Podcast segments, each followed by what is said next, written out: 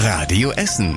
Der Tag in fünf Minuten. Am 2. Oktober mit Martin Kelz. Schön, dass ihr auch heute wieder dabei seid. Und der späte Nachmittag, der hat für die Geschäfte und Läden in Essen einige Planungen total verändert.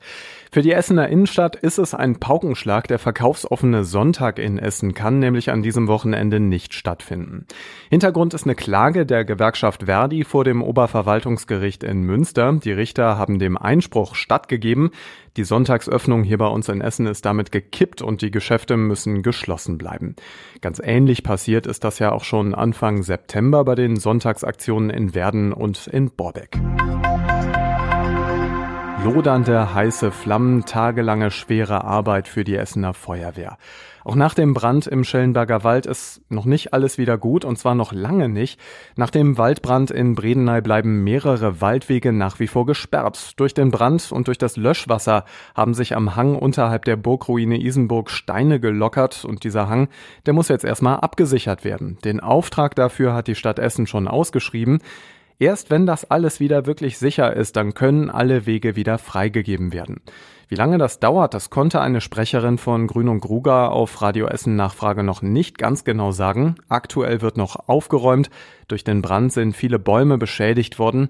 Erst am Montag war die Feuerwehr aus dem 5000 Quadratmeter großen Waldstück endgültig abgezogen. Das muss schon merkwürdig ausgesehen haben. In Karnap haben Zivilpolizisten gestern Abend zwei Drogendealer auffliegen lassen. Laut Polizei haben die immer wieder in einem Sperrmüllhaufen rumgewühlt. Dann sind andauernd andere Menschen dazugekommen und wieder abgezogen und äh, immer wieder haben die Verdächtigen offenbar Drogenpäckchen ausgetauscht. Es kommt noch was dazu, die Männer sollen in einem leerstehenden Haus direkt in der Nähe Drogen angebaut haben. Gegen diese beiden Männer wird jetzt weiter ermittelt. Ihr kennt das, hier bei Radio Essen ist vieles rot. Ihr kennt unser rotes Logo. Wenn ich hier das Mikro anmache, rotes Licht, aber jetzt gerade im Augenblick sieht es bei uns in den Räumen ganz besonders rot aus. Die Redaktion bei Radio Essen ist nämlich in kunstvollem rotem Licht bestrahlt jetzt gerade. Klar, das ähm, hat mit dem Essen Light Festival natürlich zu tun. Heute geht das ganze Programm los und für die ganze nächste Woche ist dann an insgesamt zwölf Orten in der ganzen Innenstadt Lichtkunst angesagt. Auf dem Kennedyplatz tanzt zum Beispiel eine grell leuchtende Ballerina.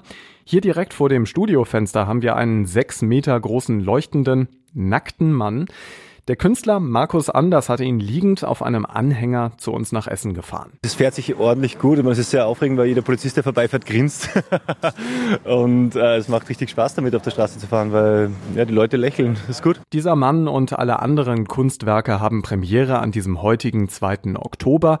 Das Light Festival in Essen geht dann bis nächste Woche Sonntag und Bilder, die seht ihr zuerst auf radioessen.de und dann geht ihr gerne mal gucken. Jeden Abend bis 22 Uhr ist Essen hell und bunt. Rot-Weiß Essen spielt heute Abend zum ersten Mal wieder vor tausenden Zuschauern. Bis gestern musste der Verein noch zittern, weil die Corona-Zahlen hier bei uns in Essen ja gestiegen sind. Die Stadt hat aber ihr Okay gegeben. Damit dürfen heute Abend 5000 Fans wieder ins Stadion. Allerdings das Ganze unter strengen Regeln.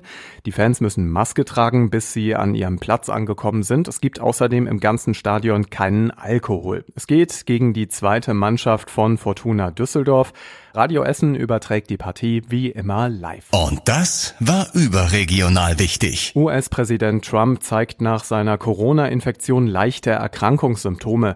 Das hat sein Stabschef bestätigt. Trump und seine Frau, die First Lady Melania, sind im Weißen Haus unter Quarantäne gestellt. Und die Länder der EU bestrafen 40 Offizielle aus Belarus, dem früheren Weißrussland.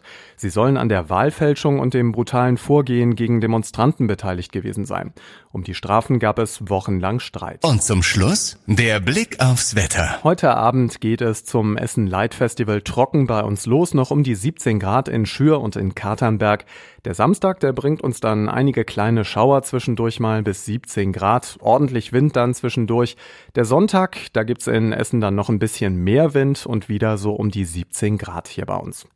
Das war unsere Woche, das war Folge 222. Schnapszahl vom Tag in fünf Minuten hier bei Radio Essen.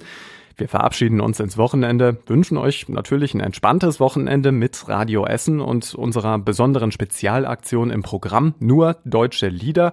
Und die könnt ihr euch wünschen. Klickt radioessen.de für alle Infos dazu und genießt unseren besten Mix gerne auch auf Deutsch. Bis später. Das war der Tag in fünf Minuten. Diesen und alle weiteren Radio Essen Podcasts findet ihr auf radioessen.de und überall da, wo es Podcasts gibt.